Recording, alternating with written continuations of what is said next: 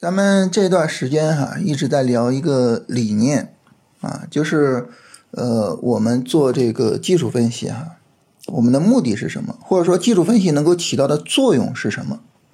那我们的观点呢，就是技术分析它更多的是帮助我们去判断市场的运行状态，判断出来之后呢，我们再根据我们的目的，是吧？根据我们的需要，去利用相关的市场判断去做出来我们的交易决策。啊，这是技术分析的作用。之前呢，我们通过长线啊，跟大家聊了一下啊，举了一下例子，说你看在长线上是吧，我们这么去使用技术分析。但是呢，我们拿长线举例子呢，可能会让大家觉得，哎呀，这个有点不太匹配，是吧？那你做长线这个事儿，它可能更多的是价值投资的事情，而且呢，你跟我说这个做长线不需要精准的买卖点，那我当然认同，是吧？但是如果我做短线呢？如果我去做这个投机的交易呢？这个时候难道说就也是什么判断市场运行状态吗？对不对？因为投机的交易，那精准的买卖点是不是就更为重要了呢？这个事儿呢，我们详细的跟大家聊一下哈。嗯，对于投机交易也好，对于任何交易也好，其实当我们在做买入的时候，我们总是就是有这么几个问题。是吧？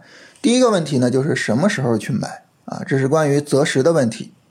第二个问题呢，是买谁啊？就是呃选板块、选股的问题啊。第三个问题呢，就是买多少啊？这属于是仓位管理的问题，是吧？你把这三个问题回答了，基本上就是一个买入的操作计划就能做得比较好了。首先呢，第一个问题就是什么时候买？大家可能会觉得，那你当一说啊，什么时候去买？这不就是关于买卖点的判断吗？对不对？那这个时候我们技术分析是不是就应该去做这种精准买卖点的判断呢？其实不是，这个什么时候去买这个问题，它并不是说就是这个买点这个什么，不是，它更多的是说的一个什么问题呢？操作节奏的问题。大家说什么叫做操作节奏的问题呢？操作节奏的意思呢，就是说，呃。我们在什么样的区域去做买入，而到什么样的区域去做卖出？大家知道，我们呢一直是比较提倡这个下跌买，上涨卖的啊。每一次呢下跌一展开，这个时候呢我就去判断说这个下跌它是上涨中的回调呢，还是正儿八经的要展开一波下跌呢？那这个时候它有没有买入价值呢？是吧？我们知道只有上涨中的回调才有买入价值啊。好。那它有买入价值了，那这个时候呢，那么从它下跌展开啊，到它整个下跌结束，整个大的区域里面，这个大的区域就是我整个一个大的买入区域。我在这种区域里面去做买入呢，那么整体上来说，我的成本可能会是比较低的，是吧？反过来呢，那么什么时候去卖出呢？就整个上涨展开来啊，涨起来了，涨起来之后，那么我去做卖出。这个时候呢，我们所追求的就是一种低买高卖的这种操作。当我们能够稳定住这样的操作节奏的时候，可能就是说我们做的交易里边也会有被止损的，这个是难免的，是吧？市场的随机性嘛。但是呢，呃，整体而言，就是你的整个的买入和持仓可能会是比较舒服的。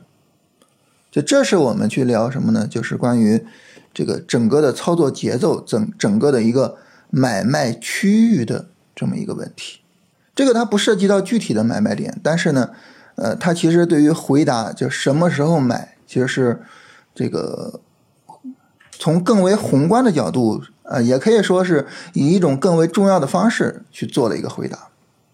那么如果说呢，我们能够坚持这样的一个买入和卖出的方式，可能一开始啊，就是我我们呃，因为技术能力也好，因为什么什么也好，就是可能。哎，做的不够理想，但是你坚持下去，长此以往的坚持下去，啊，慢慢的总能够去做到这个低买高卖，然后呢去获取其中的价差，所以就能够改变什么呢？改变那种追涨杀跌的那种操作模式。那这个是真正说什么时候买，就关于这个问题的回答，就这是大的操作节奏的一个讨论。这是这个方面啊，然后呢，第二个方面买什么？你比如说，就是个我我我们一般跟大家强调说，我们应该去买主线是吧？买主线呢，现在的主线就是光伏什么的。那如果说呢，在这段时间我们能够去买光伏，啊，它比我其实，比如说在什么样的位置去买光伏啊，以什么精准的买卖点去买光伏要重要的多。你买光伏你就能挣钱，别管怎么买，啊，但是呢，你如果说不去做这些主线，不去做这些啊重要的板块啊，然后呢，这个去做那些啊乱七八糟的股票，尤其是什么呢？尤其是不断的去做抄底。这个时候呢，你再精准的买卖点，它的意义其实也不大。所以，对于投机交易来说呢，因为本身我们做的就是投机，我们不是说长期持有。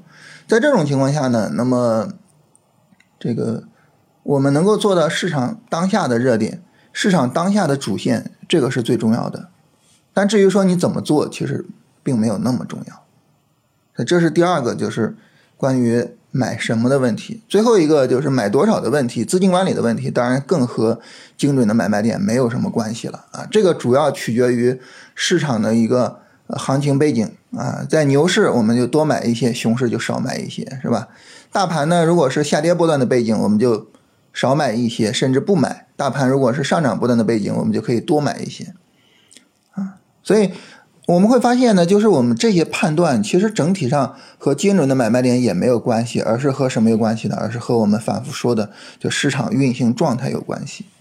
我们能够更好的去判断市场的运行状态，就能够更好的去回答什么时候买、买什么、买多少的问题，也就能够更好的去做投机交易啊。所以呢，这个哪怕我们做投机。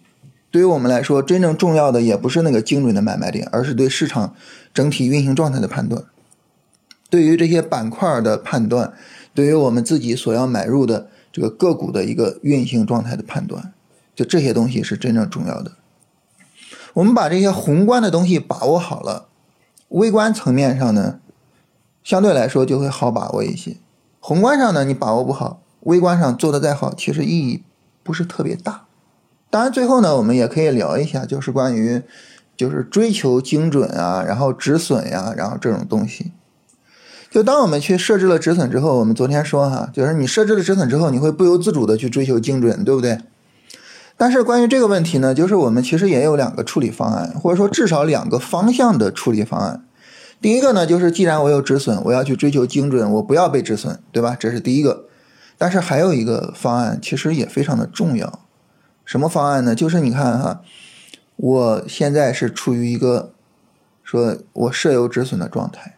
那么我这个买的股票被止损呢，它可能有两个原因。第一个呢，就是我选的可能有点问题；第二个可能就是纯粹的市场随机性。那选的有问题，这个东西呢，取决于方法，取决于能力，是吧？我可以不断的去提升我的能力。市场随机性这个就没有办法了，它纯粹是运气问题，这个就不用管它。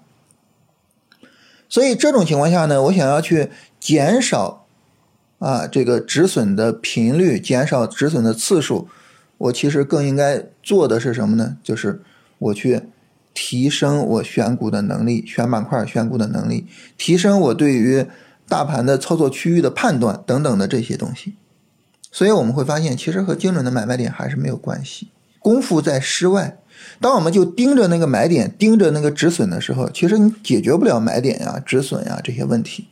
但是，当我们更能够坦然的接受市场的不确定性所带来的那些运气不好的止损的时候，当我们更多的专注于提升自己的选板块、选股的能力啊，判断大盘操作区域的能力的时候，其实可能慢慢的，我们的这种止损的概率就会降下去，就是功夫在室外。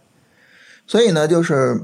哪怕对于投机来讲，我们还是想说，就可能我们对于市场运行状态的判断也会更为重要一些。所以，我我想通过这一段时间跟大家聊呢，就是我们树立一种正确的对待技术分析的态度和一个观念。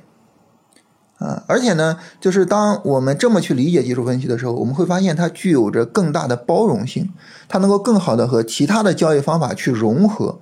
然后呢，更好的帮助我们去做到一种就是可能更为综合性的交易能力。